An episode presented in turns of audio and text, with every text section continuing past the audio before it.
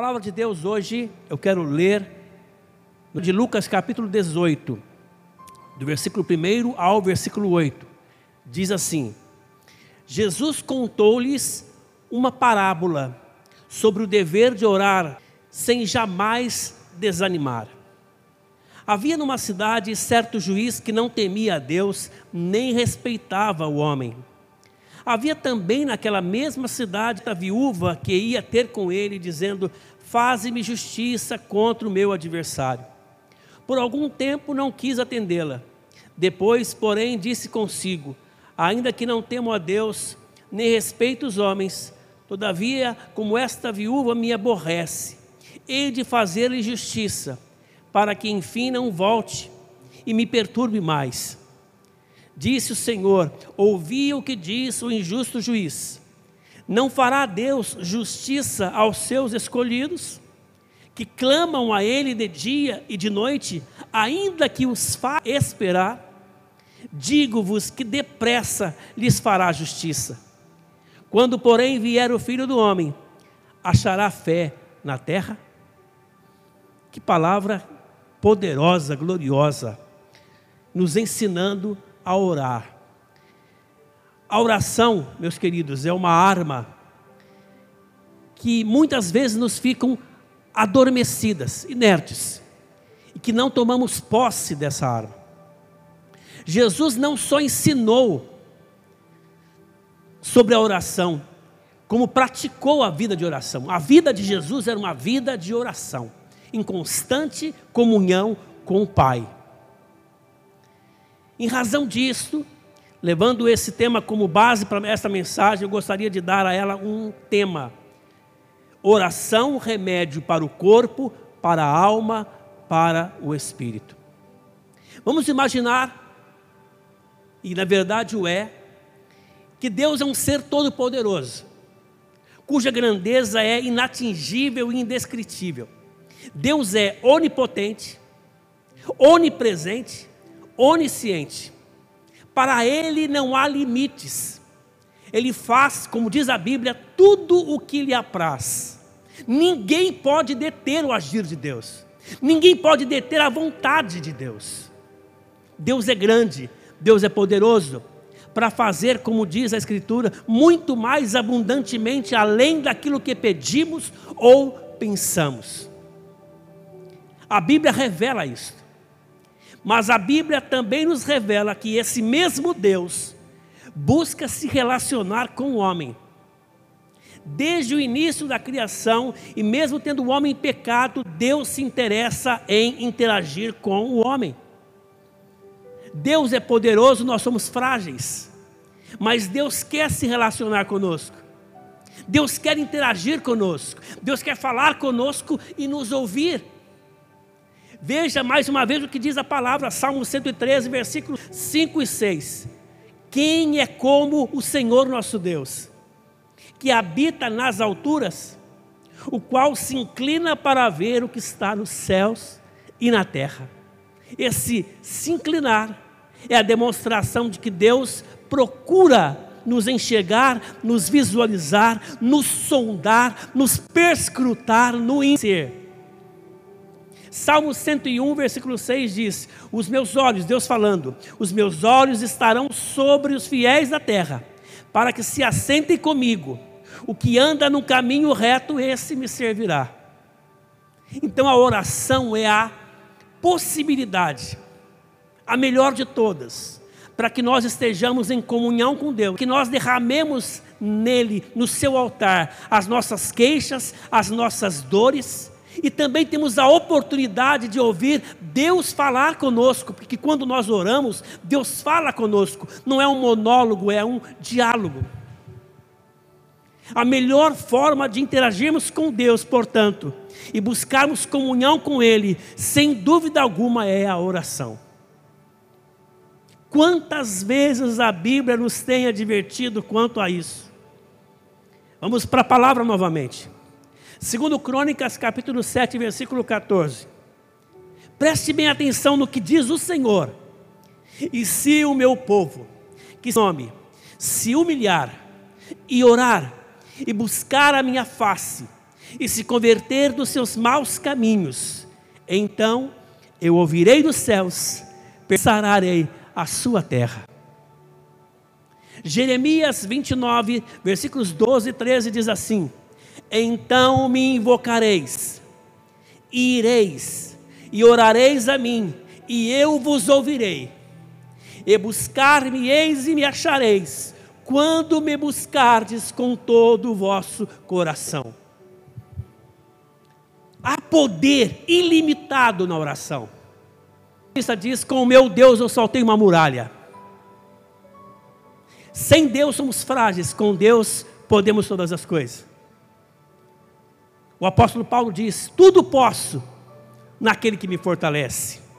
Através do que? Através da oração.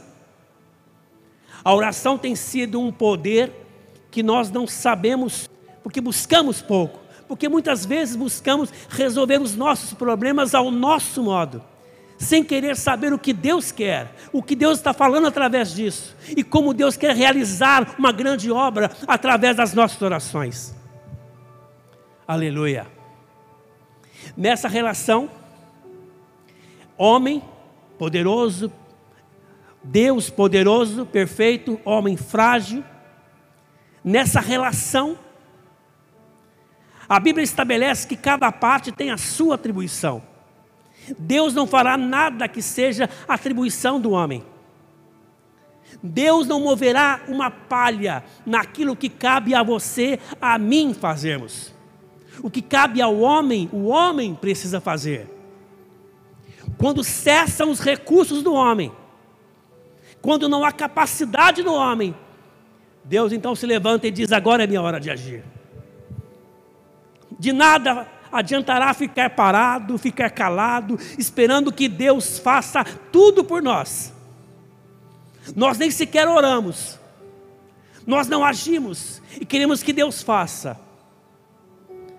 Agora, Deus fará o impossível diante daquilo que não esteja ao nosso alcance.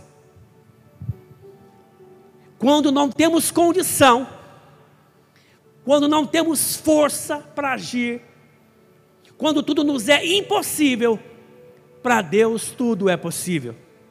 Eu vou dar a você alguns exemplos. Eu poderia dar inúmeros exemplos. O tempo não nos é permitido. Eu não quero alongar nessa mensagem, mas quero citar alguns pontos, alguns exemplos bíblicos para que você entenda. Primeiro, Josué orou e ele, o Senhor, deteve o sol para que o seu povo vencesse a batalha. Já pensaram? Deus parou o sol, porque Josué orou. Moisés orou, e ele, o Senhor, abriu o mar, como acabamos de cantar, para que o seu povo passasse a pés e fez. A Bíblia diz que Elias orou, e Deus fez cair fogo do céu. A Bíblia diz, fala de um rei, não sei se você está familiarizado com a Bíblia, há um rei na Bíblia chamado Ezequias, um dos últimos reis de Israel. A Bíblia diz que Isaías, o profeta, foi até ele e lhe disse: Coloque a tua casa em ordem, porque certamente morrerás e não viverás. E saiu da presença do rei. A Bíblia diz que o rei virou para o lado e começou a orar e pedir misericórdia para Deus. Antes mesmo que Isaías saísse, Deus voltou a falar com Isaías e diz: Volta lá e fala novamente com Ezequias, porque o meu servo se humilhou, o meu servo orou. Isaías volta até Ezequias. Ele disse: Deus acrescentará os seus anos de vida, 15 anos mais de vida. E Deus lhe deu um sinal. O relógio retrocedeu. Você já imaginou uma cena como o relógio retrocedendo? E por que, que isso aconteceu? Se é impossível, porque Ezequias orou. Mais um exemplo, a igreja, a igreja primitiva, vendo que Pedro estava preso, a igreja orou, e a Bíblia diz que Pedro foi solto milagrosamente da prisão. Deus enviou um anjo, por quê? Porque a igreja orou. E nós ficamos lendo essas passagens, olhando para o passado e vendo que e nos esquecemos de que Ele é o mesmo ontem, hoje e eternamente. Que o seu poder não diminuiu, que a sua capacidade não retrocedeu, Ele é o mesmo. Hoje a igreja brasileira está orando. E eu quero lhe dizer profeticamente: prepare-se para o mover de Deus. Deus está entrando naquelas salas secretas, em lugares sombrios, onde poderosos se reúnem para destruir o Brasil. Deus está desbaratando o inimigo. Deus está operando maravilhas, ainda que os nossos olhos não consigam enxergar. Os poderosos se reúnem. E nós perguntamos como é que nós podemos vencer uma situação como essa. Nada são diante de Deus, e nada são diante de uma igreja que ora. Mais uma vez eu vou citar a palavra, um versículo que já li, se o meu povo, que se chama pelo meu nome, se humilhar, é a primeira alternativa, humilhar-se, orar, buscar a minha face, é diferente? Sim, buscar a face do Senhor é orar com mais intensidade, Deus de todo o coração, ele diz em se converter dos seus maus caminhos. Então eu, primeiro, ouvirei dos céus. Deus está ouvindo a oração da igreja brasileira. Perdoarei os seus pecados, os que confessam os seus pecados, os que buscam a Deus e que se humilham diante de Deus, alcançam misericórdia. Habitado, não desprezarás, ó Deus. Se o nosso coração estiver quebrantado, contrito, se nos humilharmos diante do Senhor, Ele virá com a força, com o seu poder, e nada poderá parar diante do, da sua glória, do seu poder. Prepare-se, igreja, porque o mover de Deus já está acontecendo. Uma das coisas que os estudiosos sempre apontaram, que no final dos tempos, antes da vinda de Jesus, haveria um grande mover de Deus, um grande reavivamento espiritual. Eu já vejo igrejas como a nossa aqui, algumas semanas atrás, diante da, da, da Santa Casa e orando, já vi agora acontecendo em São José dos Campos, em Itajubá, em outros lugares do Brasil. O povo está indo para as ruas, enquanto o templo fica fechado, a igreja vai para a rua, se ajoelha e clama a Deus, e Deus agirá com poder. Deus já está agindo com grande poder, com grande glória. Se nos fecha o templo, nós vamos para as, para as ruas e vamos orar. Quem é que pode deter a igreja? Jesus disse que ninguém pode deter. As portas do inferno não prevalecem eu quero conclamar você a ser mais um desses soldados de oração. Em especial você que me assiste no YouTube. Há algumas perguntas pertinentes, em especial de quem é novo na fé ou não tem essa familiaridade que nós temos com a Bíblia. Eu quero me propor a responder algumas perguntas que eu sei que muitos estão fazendo. Primeiro, quem é que pode orar? Eu devo então chamar o pastor, o missionário, o evangelista? Não. Todo aquele que crê pode orar. Eu me lembro que a minha primeira oração, eu não tinha me convertido ainda. Eu dobrei os joelhos na minha cama e orei a Deus assim: se é que o Senhor existe, Deus, eu quero te conhecer. E Ele se fez conhecido para mim. Então, se você crer, você pode orar. Outra pergunta, mas como orar? Vou dar algumas recomendações, sete, bem simples. Não quero ser audacioso, arrogante de ensinar oração, mas coisas simples que eu quero propor para você, e se você aceitar e tomar a liberdade de fazê-lo, você verá que são coisas gloriosas. Primeiro, a Deus com reverência. Nós podemos ter intimidade espiritual com Deus, mas Deus não é o nosso amigo, o nosso, nosso irmão no sentido carnal. Deus é todo-poderoso. Precisamos ter reverência diante de Deus. Segundo, busque a Deus com fé. Sem fé não vale a pena orar. Porque a fé é o elemento principal que nos aproxima de Deus e torna a nossa oração acessível diante de Deus. Terceiro, não use de vãs repetições. A Bíblia já ensina, Jesus ensinou isso com clareza. Não precisamos ficar recitando mantras, palavras repetitivas. Você pode abrir seu coração com as suas palavras, do seu jeito. Quarto, se possível, feche a porta do seu quarto e se curve diante do Todo-Poderoso. Esta é uma oportunidade. Espera só um pouquinho, espera o culto acabar. Faça isso. Se for possível, entre no seu quarto, feche a porta, desligue o celular, se incline diante de Deus e comece a invocar o seu nome. Ele está acessível à sua oração. Ele está pronto para te ouvir. Ele diz que os seus ouvidos não estão agravados para que não possa ouvi-lo. Quinto, confesse os seus pecados. Humilhe-se diante de Deus. Confesse-os, cada um deles. Enumere-os diante de Deus. Diga: pequei contra ti. Esse é um tempo em que a igreja precisa se arrepender dos seus pecados, velhos hábitos, velhas manias, deixá-los e se arrepender diante de Deus e dizer: Senhor, tem misericórdia de mim, perdoa os meus pecados, para que a minha oração possa chegar à tua presença. Seis, reconheça-o como Senhor da sua vida.